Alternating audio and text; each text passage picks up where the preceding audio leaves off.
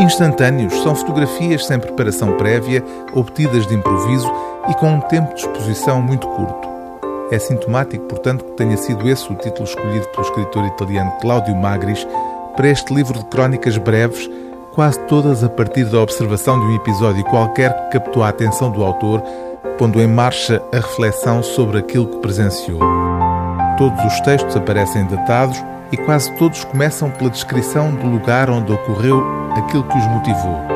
No jardim público de Trieste, num café de Estocolmo, à mesa de uma taberna no Carso Trientino. Ensaísta e romancista, Cláudio Magris tem como palco privilegiado a cidade de Trieste, onde nasceu e onde ainda vive, uma cidade italiana de fronteira que em tempos foi uma das joias do Império Austro-Húngaro. Por mais episódicos que sejam os casos relatados, o que torna pertinentes estas pequenas prosas é a capacidade do autor para extrair delas significados que ultrapassam o que elas têm de circunstancial, como por exemplo nesta intitulada Ao Balcão. No gabinete dos cemitérios da Câmara Municipal de Trieste, a fila dos interessados a vários títulos na última morada, se bem que ainda não comutentes, é mínima.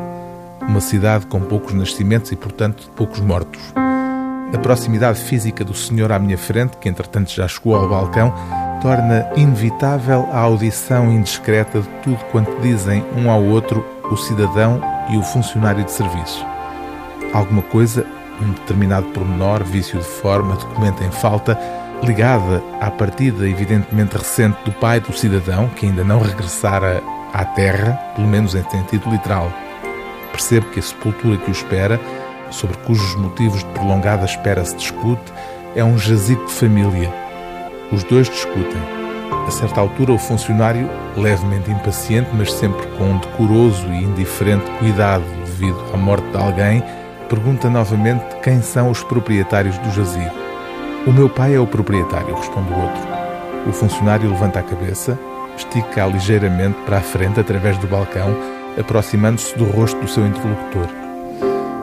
Lamento, diz friamente, mas o seu pai já não é proprietário de nada. Uma definição de morte como outra qualquer.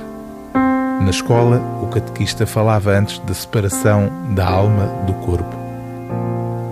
O livro do dia TSF é Instantâneos, de Cláudio Magris, tradução de Sara Ludovico, edição Quetzal.